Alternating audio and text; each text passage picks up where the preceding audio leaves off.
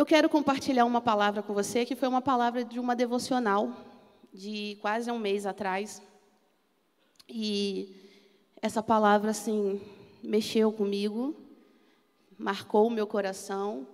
E o meu desejo realmente é que, da mesma forma que ela me tocou, que ela me atravessou, que ela atravesse a cada um de vocês aqui nessa noite, você que está conectado conosco online, sabe, cuidado com a distração. Retire a distração agora da sua mente. Menino, bota o seu menino quietinho aí no canto, bota a mão sobre a cabeça dele. Menino, fique quieto em nome de Jesus. Amém. Né? Não perca o foco naquilo que Deus deseja falar conosco. E eu digo conosco porque, novamente, a palavra dele vai se renovar sobre a minha vida. E antes que eu inicie aqui, eu queria, eu queria pedir a você que coloque a mão agora sobre a sua cabeça. E nós vamos orar, porque a sua mente é lugar de batalha. Senhor, em nome de Jesus, nós não estamos aqui para cumprir um ritual, nós não estamos aqui para cumprir uma agenda social, nós estamos aqui porque o Teu Espírito nos atraiu até esse lugar porque o Senhor deseja ministrar sobre nós, porque o teu Espírito deseja transbordar em nós. Então, por favor, que toda distração da mente saia, que todo poder do engano saia, sabe, que toda dificuldade, que toda fortaleza seja retirada. E que o teu Espírito tenha acesso total à minha mente, que o Senhor leve cativo as nossas emoções, os nossos pensamentos. E que nós não venhamos a sair desse lugar sem que algo em nós tenha sido sido mudado, que nós possamos sair com a certeza de que vimos o Senhor. É no nome de Jesus que nós oramos. Amém.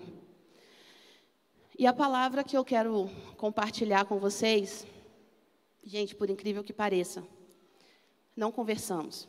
Pastor Pablo, quem esteve na celebração da manhã aqui? Foi uma benção, né? Foi poderosa. Aí, Pastor Pablo está aqui, ele veio falar dos momentos de ofertas com muita propriedade, cheio do Espírito Santo de Deus, e ele vai lá e fala em João 4. Pastora Érica daqui a pouco vem pregar, né? Após pastor Pablo, e ela fala de João 6. E a minha palavra está em João 7. Coincidência ou deucidência? Escolha você existe algo que Deus está mostrando para nós. Ok? Então não se distraia. Não se distraia. E a minha palavra hoje, nesse tema que eu já declarei minha falência, que eu sou ruim nisso, mas o tema que eu trouxe para compartilhar com você é glorificar para transbordar. Glorificar para transbordar. E essa palavra, ela está em João 7, e eu vou compartilhar com você pelo, somente três versículos: o 37, o 38 e o 39. E ele diz assim: No último e mais importante dia da festa, Jesus levantou-se e disse em alta voz: Se alguém tem sede, venha a mim e beba. Quem crer em mim, como diz as Escrituras, do seu interior fluirão rios de água viva. E ele estava se referindo ao Espírito, que mais tarde receberiam os que nele crescem. Até então, o Espírito ainda não tinha sido dado, pois Jesus ainda não fora glorificado. No contexto de João, nesse capítulo 7, se você ler o capítulo todo, você vai ver que Jesus, ele, sendo muitas novidades, mas estavam tentando matar Jesus. Estavam tentando matar Jesus ali na Judéia, e Jesus fica pela Galileia por conta da perseguição que existia à pessoa dele. Então, aquele tempo ali, onde tinha um grande alvoroço de pessoas, era um tempo de uma festa uma festa muito importante na cultura judaica, que é a festa do tabernáculo, ou festa da cabana, ou festa da colheita, não importa como você vai chamar. Esses três nomes é a mesma festa. Ela está entre as três festas mais importantes do povo judeu. Quais são elas? Né? Pentecoste, Páscoa e Tabernáculos. O povo judeu tem várias festas, mas essas três festas são festas de extrema importância no calendário judaico. E era essa festa que estava acontecendo. Essa festa tinha uma duração de sete dias. Então Jesus fica pela Galileia, porque estava sendo perseguido na Judéia. E o texto diz que quando chega na metade da festa, ou seja, lá talvez para o seu terceiro, quarto dia de festa, Jesus entra na Judéia de forma estratégica e específica, sobe ao templo e começa a ensinar. Esse é o termo que você vai encontrar lá. Ensinar.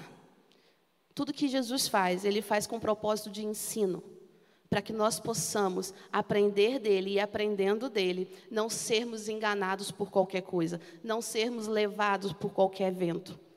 Então entenda que o que tem aqui é ensinamento da parte de Deus. Só que aí nesse texto que eu li diz assim, que no último e mais importante dia da festa, Jesus fala em alta voz. Bem, gente, o que, que acontecia nesse último e mais importante dia de festa? Alguns analistas têm duas vertentes para isso. Um, alguns dizem que o último dia de festa seria o oitavo dia, sabe, quando acabaram-se toda a festividade. Mas existe um outro segmento que diz que esse último e mais importante dia seria o sétimo dia. E o que, que acontece nesse sétimo dia na festa do tabernáculos. Acontece uma cerimônia chamada cerimônia do derramar das águas. O que, que seria essa cerimônia? O sumo sacerdote, ele vai ao templo com um jarro de ouro, com águas retiradas do tanque de Siloé, e ele vai até o altar do templo e ali ele derrama aquela água. Aquele derramar de água tem um simbolismo, tem um significado, tem uma expressão muito importante. O derramar daquela água faz alusão para aquele povo quando o povo estava lá no deserto, peregrinando no deserto, e Moisés fere a rocha e vem a provisão de água para o povo por intermédio de Moisés, por ele ter ferido a rocha. Diz também que essa água é, uma, é um sinal, essa cerimônia é um sinal de gratidão pela chuva abundante e pela colheita que precisaria florescer a partir da chuva. Então, essa água é entregue como oferta, como sacrifício ao Senhor por gratidão. Por gratidão à provisão, à fartura, à abundância de Deus.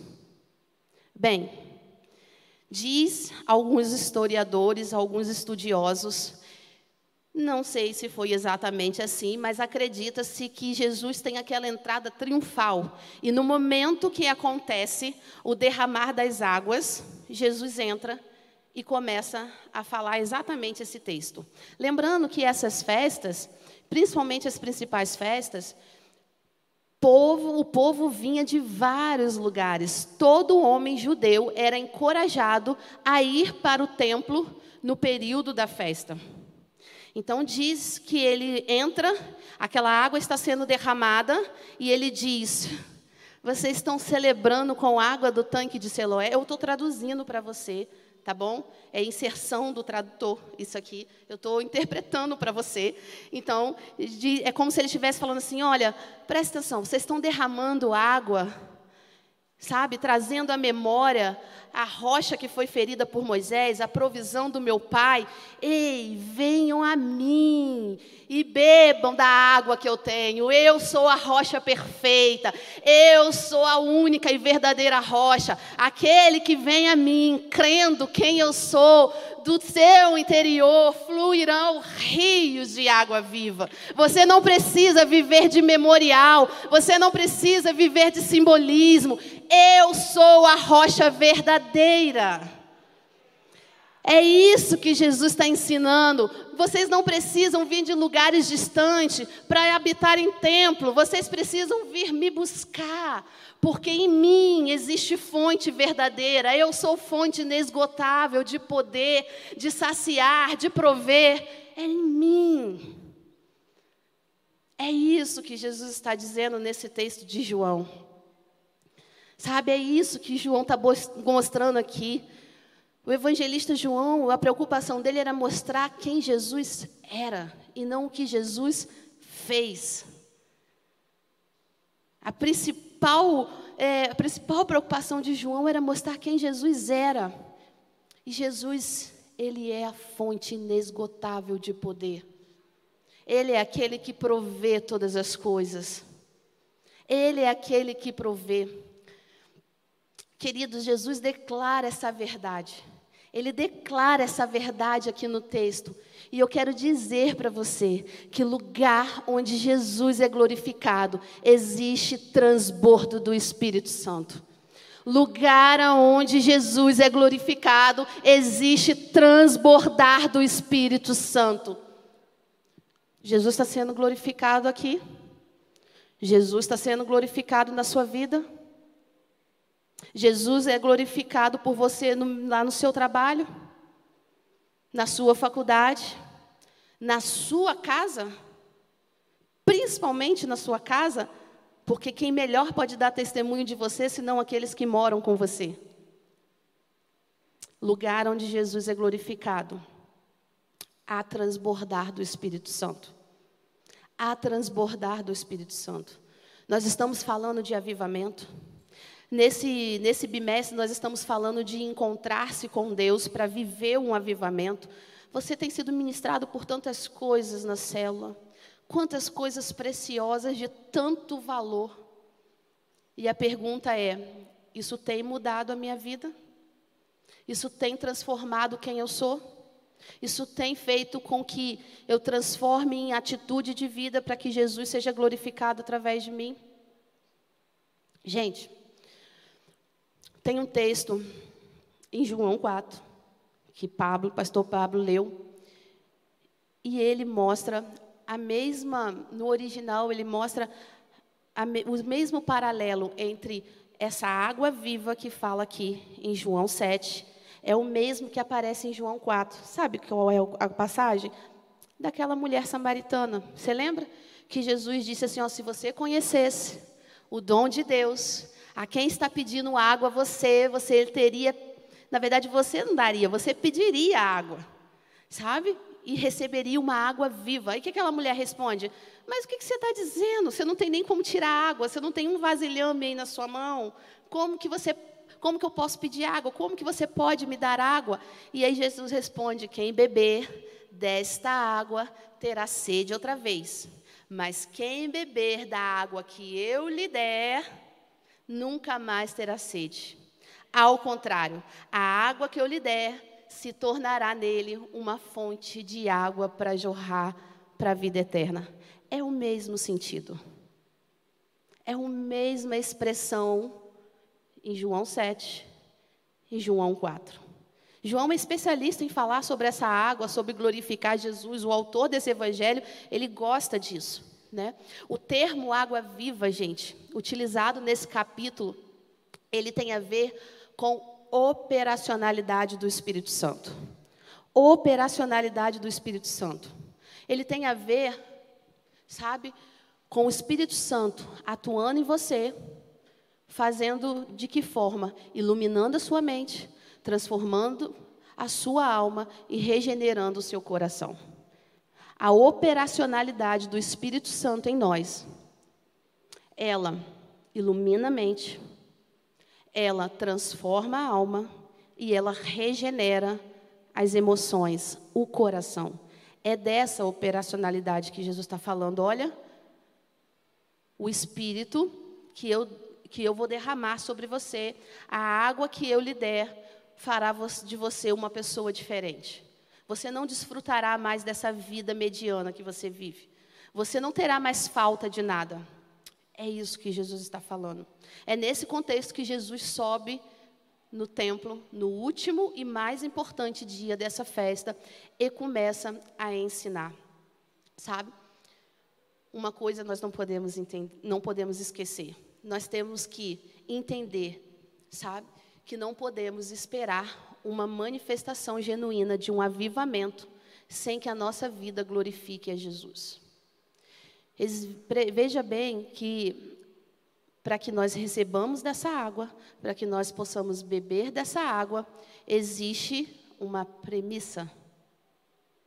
Existe, na verdade, algumas premissas, que são essas que eu quero compartilhar com você aqui. Eu consigo enxergar três pontos para que Jesus possa, o Espírito Santo de Deus possa transbordar na minha vida e na sua vida. E a primeira coisa que Jesus ensina para que nós possamos desfrutar disso é que é preciso ir ao encontro dele.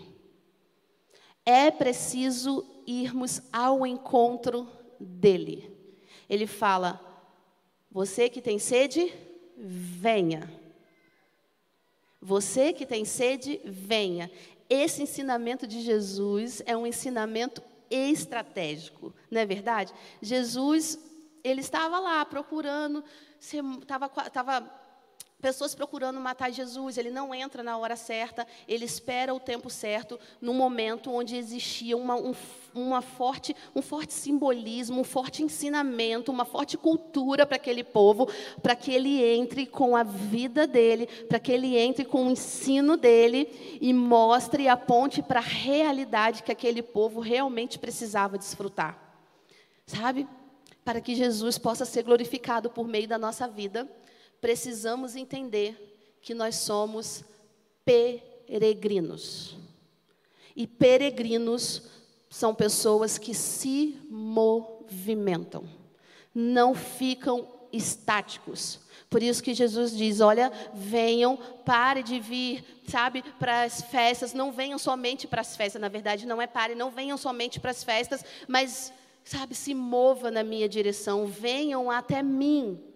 Venham até mim, vocês são peregrinos, vocês precisam ter movimento, vocês precisam caminhar na minha direção, você precisa experimentar de mim todos os dias, todos os dias eu pavimento o caminho para você.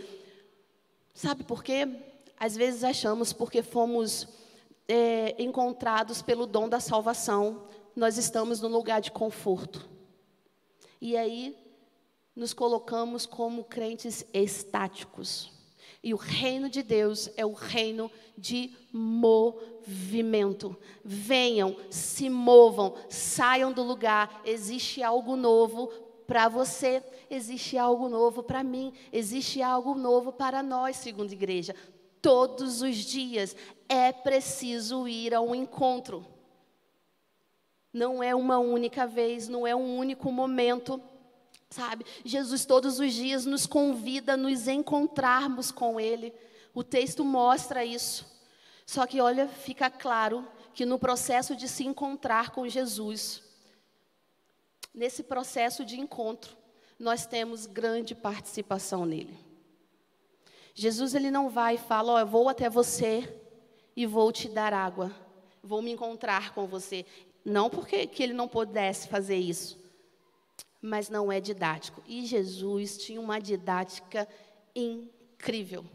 O melhor educador da história. Então venha, saia do seu lugar, movimente-se, sabe? Só que eu quero lembrar você de uma coisa, que nesse processo de encontrar Jesus, apesar de nós termos grande participação e uma participação expressiva, eu quero dizer que é uma ação conjunta.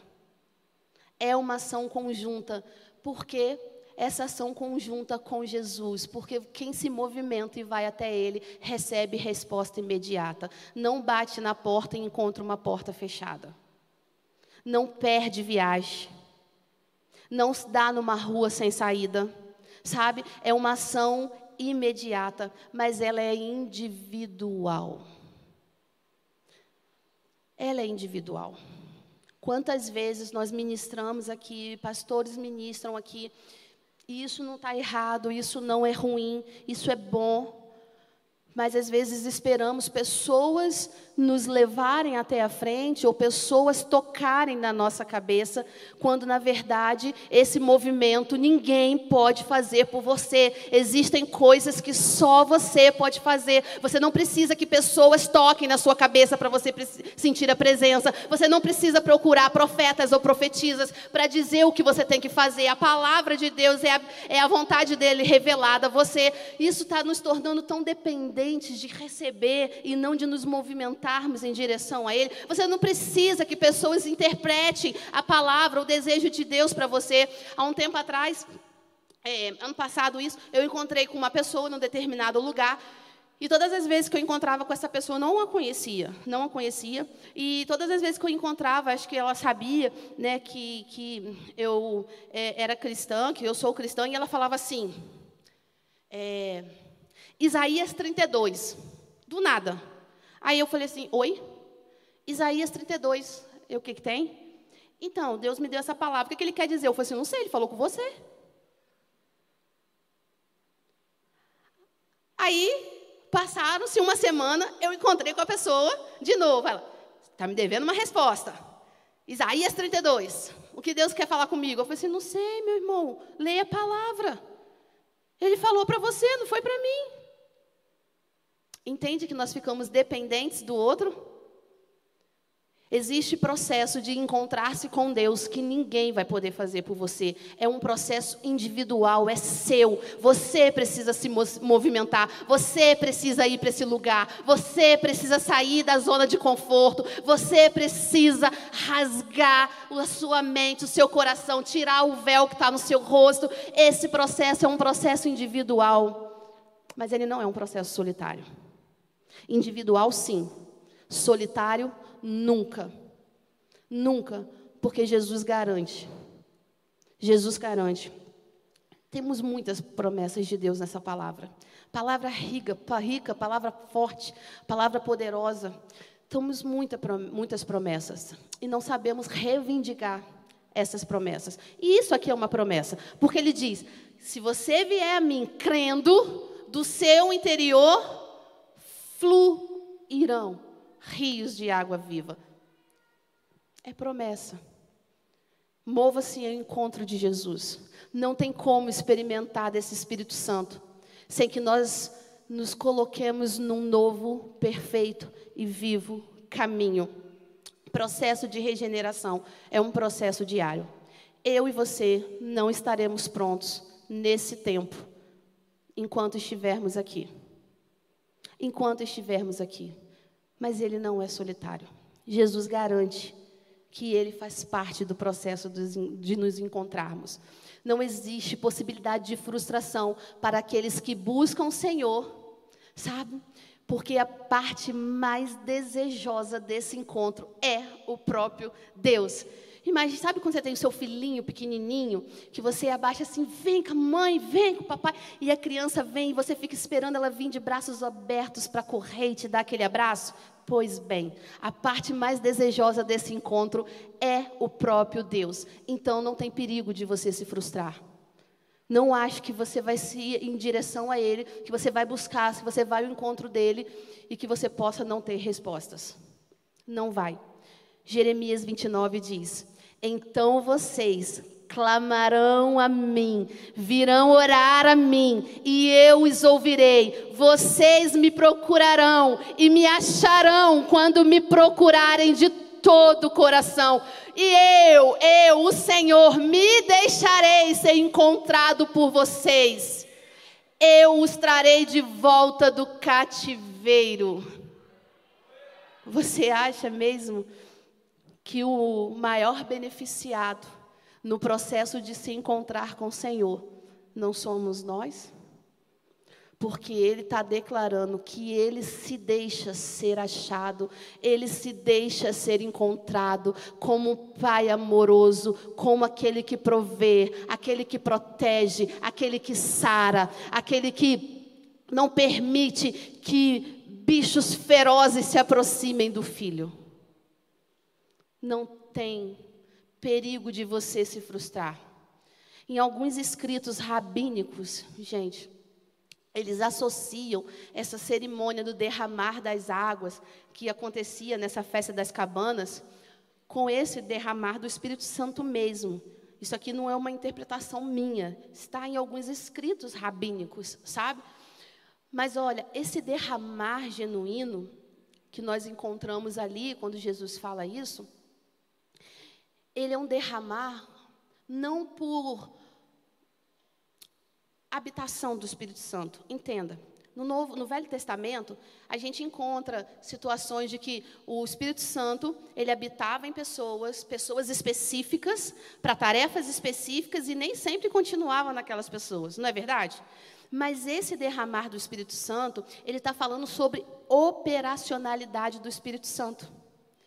Ele agora é a mudança de operação de um espírito do Espírito Santo de Deus. E esse derramar, aquele que se encontra, aquele que vai em direção, que bebe dessa água, que recebe dessa água viva, desse Espírito Santo, ele com certeza ele vai receber regeneração, regozijo e enchimento do Espírito. Não tem possibilidade. O encontrar-se com Deus não é para você obter coisas. Não é para você obter favores.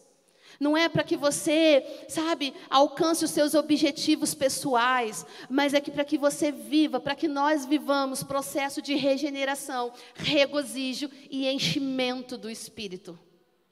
Eu sei, você é salvo, você recebeu o Espírito Santo de Deus, está na Bíblia, eu não posso falar contra isso, é fato, né? Em Atos, quando a gente vai lendo Filipe, que em, em algumas cidades da Samaria, que prega e ele batiza as pessoas e tal, beleza, foram batizadas em nome do Senhor. Mas enchimento do Espírito Santo é algo que precisa acontecer diariamente na nossa vida. Diariamente na nossa vida. Nós precisamos transbordar. Nós precisamos transbordar. Mas olha só, nós precisamos ir ao encontro de Jesus. Mas existe um outro pressuposto aqui que aparece no texto. É preciso crer. É preciso crer. É necessário que aquele que decide ir não vá de qualquer maneira. Não vá de qualquer maneira. E quando eu digo qualquer maneira, não tem a ver com a sua vestimenta, com a sua melhor roupa, ou com a sua maquiagem boa, ou com o seu carro top. Não é isso. Não é isso. Tem a ver com a sua fé. Aquele que vá, vá por meio da fé. Vemos tantas situações em que pessoas procuram Jesus, mas para obter ganhos e não por fé. Para obter ganhos, não vai por fé. Eu tive uma pessoa na minha casa, ela não é viva mais, e ela se converteu a Jesus e quando ela se converteu, ela estava numa situação terrível de saúde, mas terrível ela estava marcada uma amputação de um dos membros do corpo dela. E era uma pessoa muito próxima a mim. E aí eu, eu, eu era muito menina, assim, né, eu não tinha muito entendimento do que era Jesus, não. Mas eu lembro que ela se converteu e foi linda a história dela, porque ela se converte num, num sábado. Eu lembro disso como se fosse hoje, num sábado. E eu lembro que no domingo ela não andava, porque ela ia amputar os membros todos inflamados.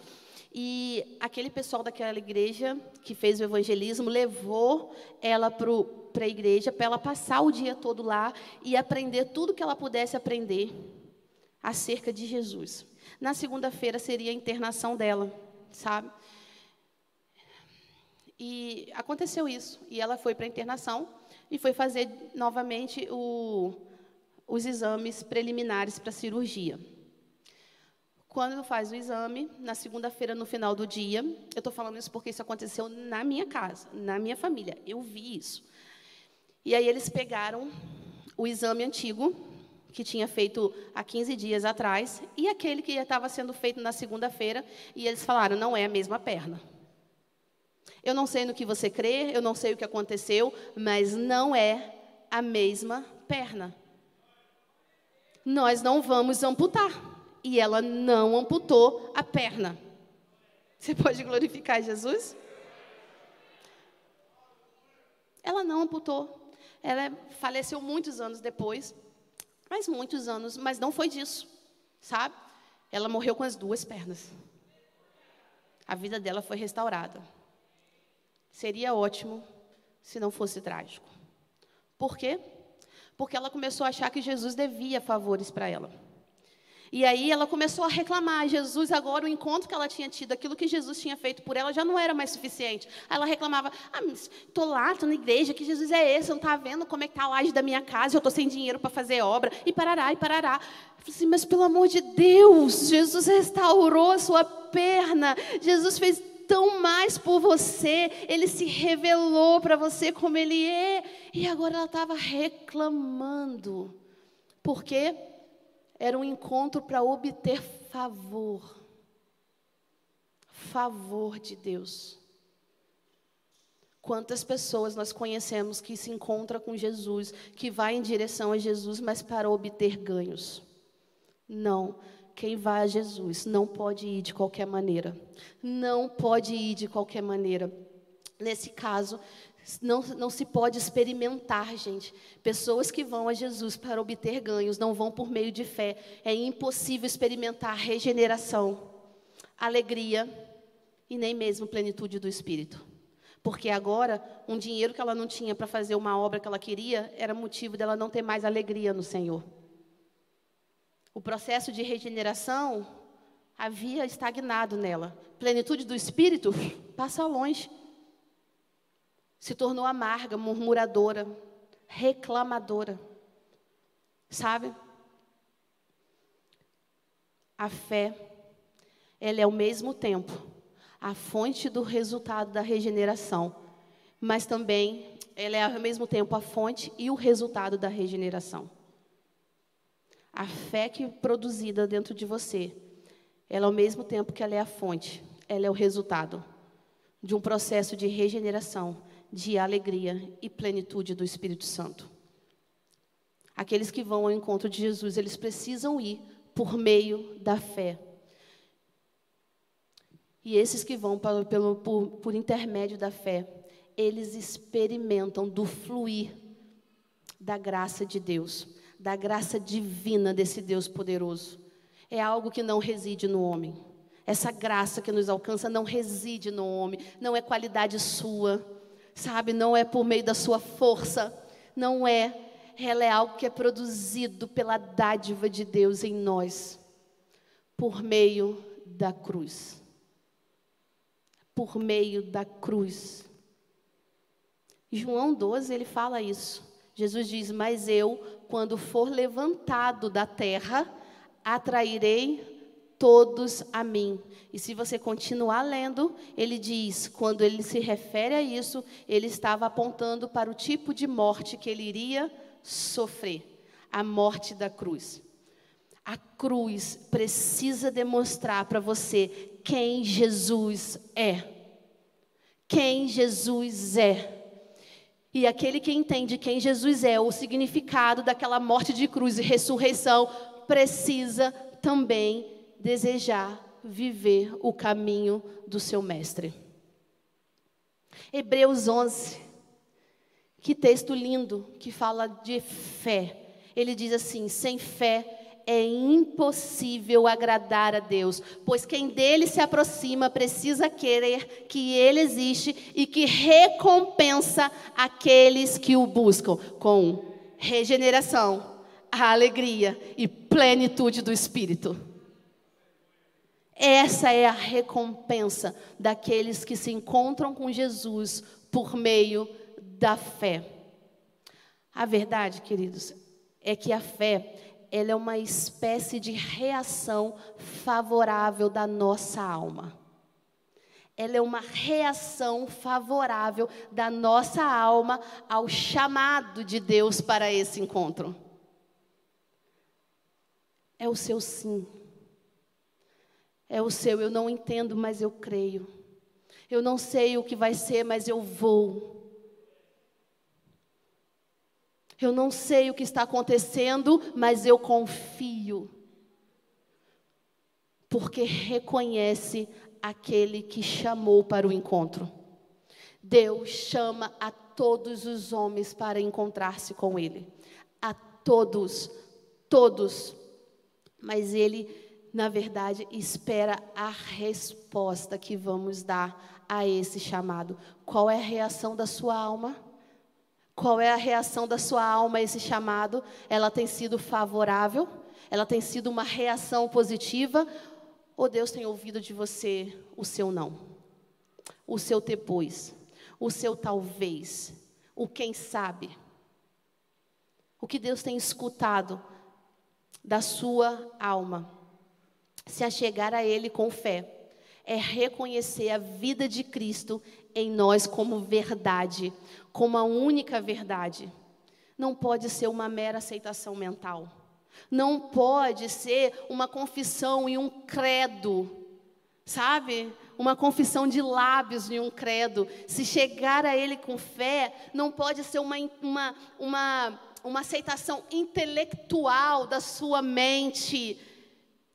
Não pode ser um conjunto de regras e doutrinas que nós vivemos ou decidimos viver. Se chegar a Ele com fé, se lançar no escuro, crendo que a cruz é suficiente, que ela nos reconcilia, que aquele que nos chama nos garante. Não dá para se encontrar com Ele de qualquer maneira. Tem que ser por meio da fé se aproximar dele com fé, é experimentar o início de uma regeneração em nossa alma, uma regeneração que ocorre por meio do movimento do Espírito Santo e vai perenemente aumentando.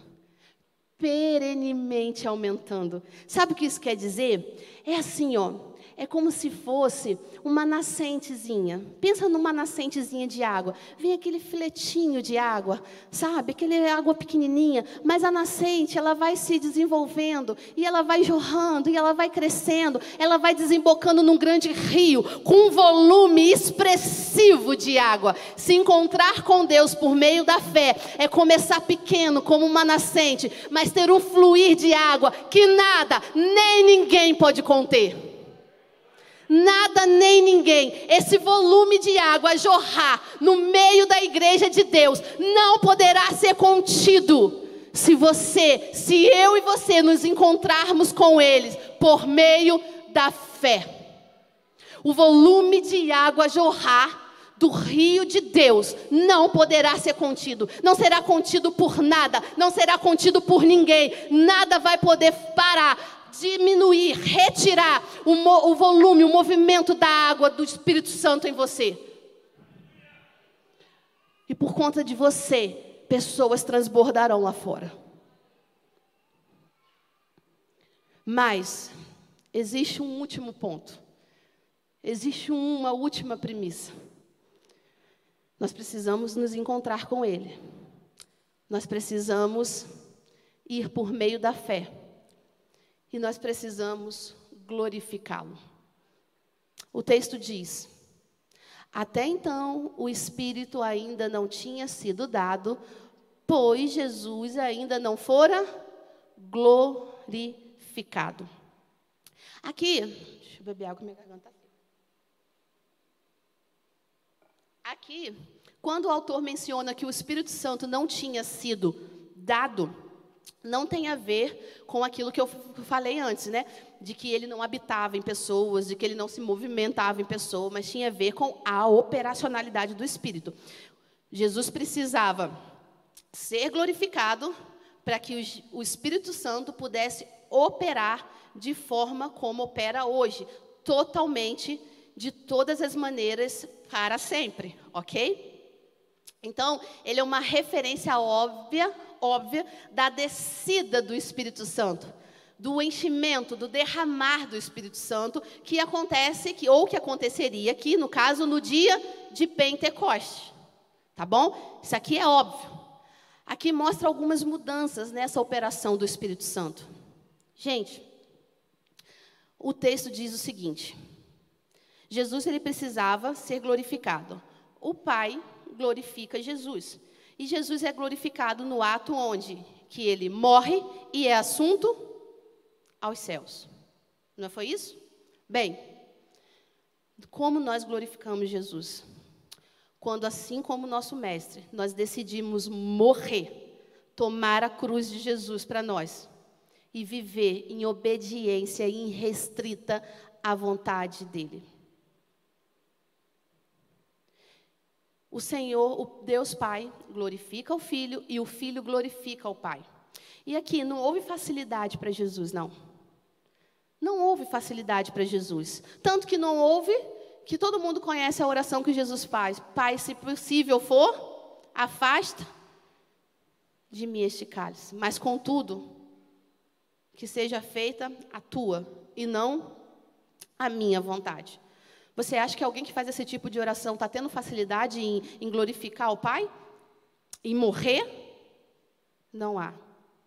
Não tem facilidade em morrer mas nós precisamos glorificá-los morrendo todos os dias. Morrendo todos os dias. A glorificação de Jesus, ela acontece como resultado da sua morte e ressurreição. E todo aquele que deseja glorificar Jesus precisa ir ao nível mais profundo de obediência. Será preciso seguir os passos do Mestre. É preciso morrer. Você está pronto para morrer? Estamos prontos para morrer? Lemos isso, cantamos acerca disso, mas estamos vivendo isso? Estamos matando todos os dias os nossos desejos, as nossas vontades para a glorificação? O texto de João 12 ainda diz assim: Jesus respondeu: Chegou a hora de ser glorificado o Filho do Homem. Digo verdadeiramente que se o grão de trigo não cair na terra e não morrer, não inventei nada. Continuará ele só, mas se morrer, dará muito fruto. Aquele que ama a sua vida, a perderá. Aquele que escolhe não morrer, e olha só, vai morrer, vai perder. Mas, ao passo que aquele que odeia a sua vida neste mundo, a conservará para a vida eterna. Se você permanecer vivo, você vai morrer. Mas a morte em Cristo, ela deflagra a verdadeira e preciosa vida de Jesus. Jesus é glorificado na nossa vida quando decidimos morrer por amor a Cristo. E como é difícil. Nós precisamos matar a nossa natureza, matar as nossas vontades, os nossos desejos as nossas convicções, nossos achismos. Esse tipo de morte, querido, ele não só revela a verdadeira vida em nós, mas também torna visível os incrédulos a manifestação e o poder operante do Espírito Santo. As pessoas têm visto o poder operante do Espírito Santo através da nossa vida? Porque fazer movimento aqui dentro é muito fácil. A questão é mostrar a operacionalidade do Espírito Santo lá fora. Quando alguém nos fere, e a vontade que nós temos é de ferir também. Mas aí nós matamos a nossa vontade, porque Jesus precisa ser glorificado através de nós. É isso. É simples assim. Você não precisa sair daqui tomando nenhum tipo de arsênico para morrer. Não. Não é isso. Não é isso não é dessa morte. O que precisamos entender é que os dois pontos que falamos aqui, eu falei no ponto 2 sobre fé, e agora glorificar Jesus sobre obediência, sobre obedecer, sobre morrer, são princípios que andam em unidade. Não podemos separá-los. Não podemos tratá-los como assuntos isolados. Eu coloquei em dois pontos porque são duas situações mas eles andam em unidade. É comum nós ouvirmos assim que aquele, somente aquele que crê em Jesus é obediente. Ouvimos ou não ouvimos essa frase? Ouvimos, né? Mas existe um paralelo a ela. Existe uma, um retorno disso que completa essa verdade aqui. Se somente aquele que crê é obediente, somente o obediente é aquele que crê. Somente o obediente é aquele que crê. Nós não podemos tratar essa, é, um, qualquer uma dessas duas verdades de forma isolada.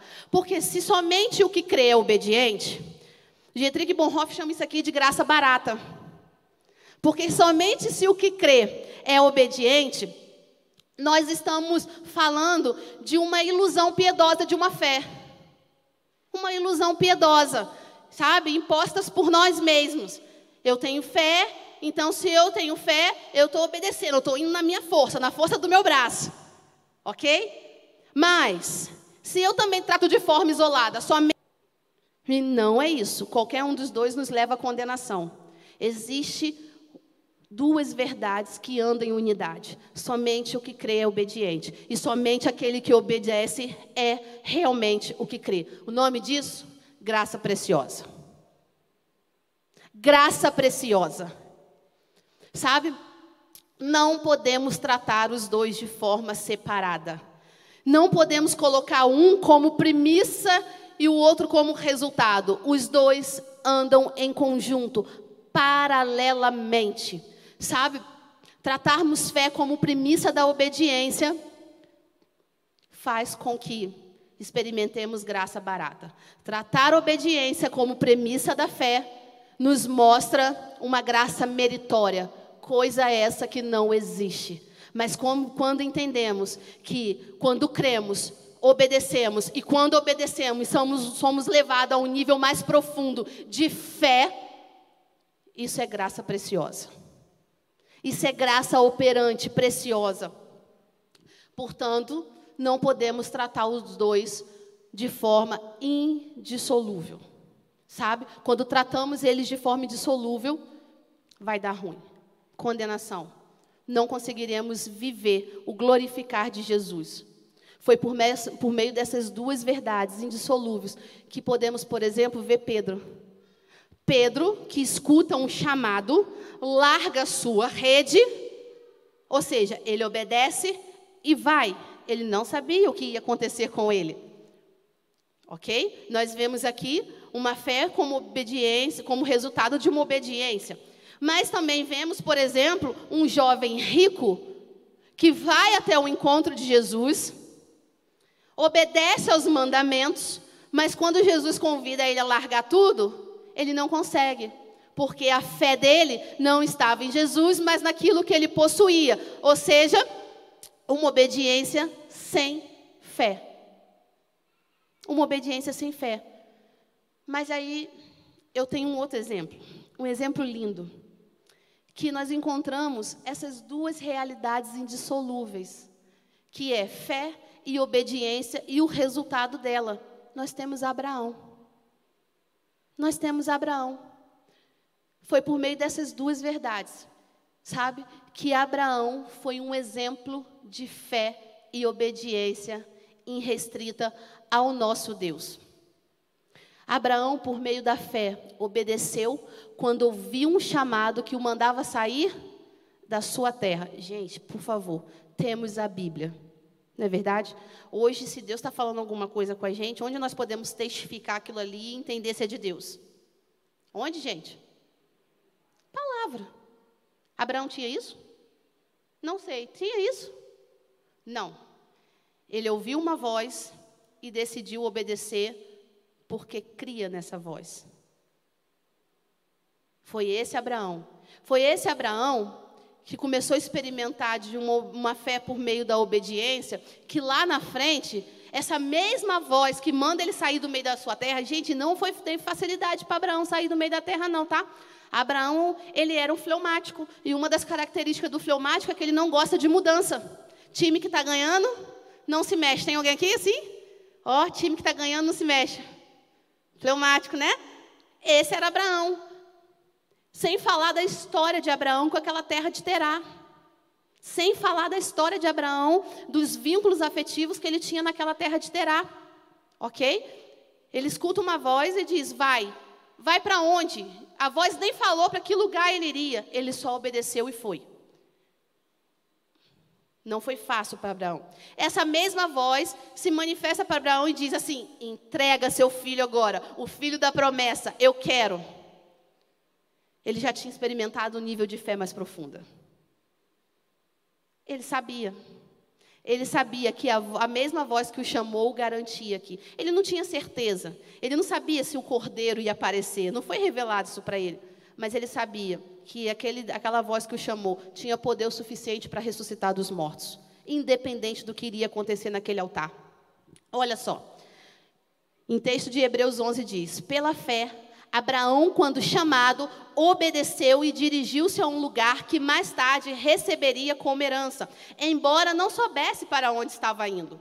Mais à frente, um pouquinho, ele diz: Pela fé, Abraão, quando Deus o pôs à prova, ofereceu Isaac como sacrifício. Aquele que havia recebido as promessas estava pronto, ponto, a ponto de sacrificar o seu único filho. Embora Deus lhe tivesse dito: Por meio de Isaac, a sua descendência será considerada, Abraão levou em conta que Deus pode ressuscitar os mortos e, figuradamente, recebeu Isaac de volta dentre os mortos. Fé e obediência, elas precisam caminhar juntos. Quando isso acontece, Jesus é glorificado. Mas a nossa des desobediência ela pode acontecer também quando declaramos que não temos fé o suficiente para viver aquilo ali.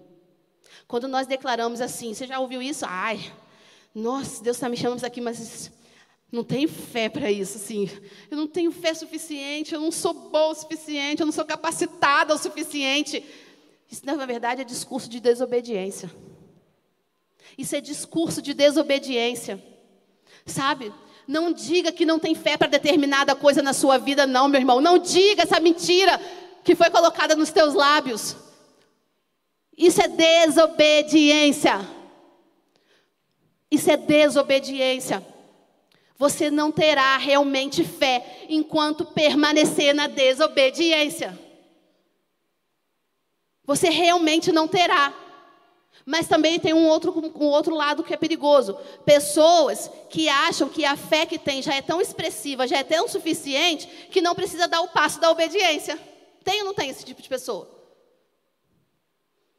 Não, eu tenho fé em Deus. Sabe, eu tenho uma fé, eu sei quem Deus é, e Ele sabe das minhas limitações, que eu peco mesmo, que eu erro, entendeu? Mas depois Ele me perdoa. Não dá o segundo passo. Acho que a sua fé é suficiente. Isso não é fé é desobediência. Nós precisamos dar o segundo passo. Nos, nos encontrarmos com Ele por meio da fé. E matarmos a nossa natureza vivendo em obediência à palavra dEle. Eu já estou encerrando. Eu vou terminar aqui. Gente, talvez você se agarre em algum lugar no seu coração que vai contra o chamado de Cristo para a sua vida. Talvez, vou repetir, você se agarre em algum lugar no seu coração que vai contra o chamado de Deus na sua vida. E talvez isso te aflija. Entenda que a sua aflição pode ser o seu pecado. A sua aflição pode ser o seu pecado, porque você está se agarrando num lugar em seu coração que vai contra o chamado de Deus desobediência.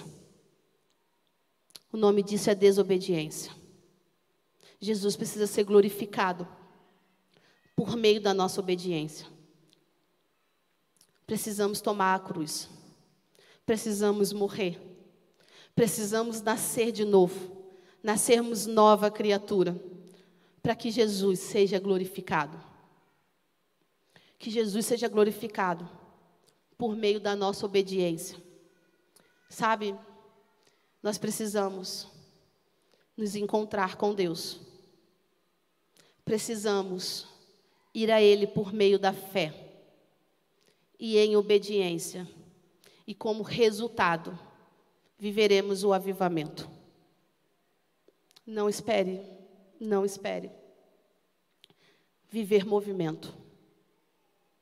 O que Deus tem, a promessa de Deus, tem a ver com avivamento. E avivamento tem a ver com pessoas sendo regeneradas, pessoas experimentando alegria, um contentamento sobrenatural, pessoas transbordando do Espírito Santo, pessoas vivendo a plenitude de Deus, sabe? A começar por você. Eu quero citar com você rapidamente para a gente encerrar o texto de João 16. Em João 16, 7, Jesus diz assim: Mas eu afirmo que é para o bem de vocês que eu vou. E se eu não for, o conselheiro não virá para vocês. Mas se eu for, eu o enviarei. E quando ele vier, convencerá o mundo do pecado, da justiça e do juízo. Vou parafrasear para você.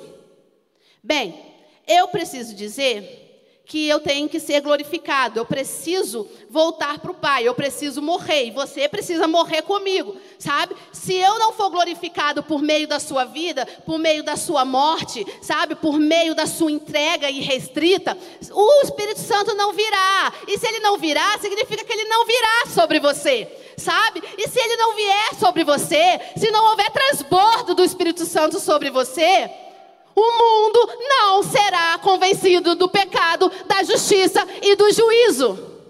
E sabe qual é a prova de que nós estamos muito mal das nossas pernas? É porque Jesus não voltou. Jesus não voltou. Nós precisamos melhorar.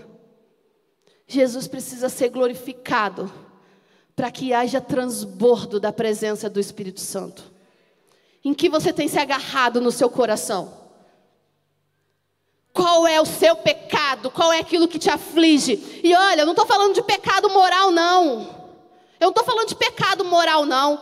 E eu, claro que aqui deve ter muitos pecados morais. Eu estou falando de pecado em errar o, o, alvo. Aquilo que parece até que moralmente não é condenável na sociedade mas que te faz ter uma resposta negativa ao chamado de Deus. É disso que eu estou falando. Qual tem sido a sua reação? Você realmente tem se encontrado com o Senhor? Você tem buscado Jesus?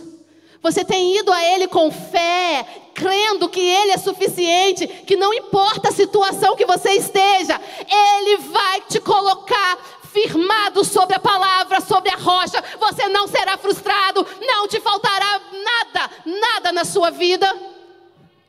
E por conta dessa fé, você decide todos os dias obedecer para ser levado ao nível mais profundo de intimidade com Ele. É disso que eu estou falando.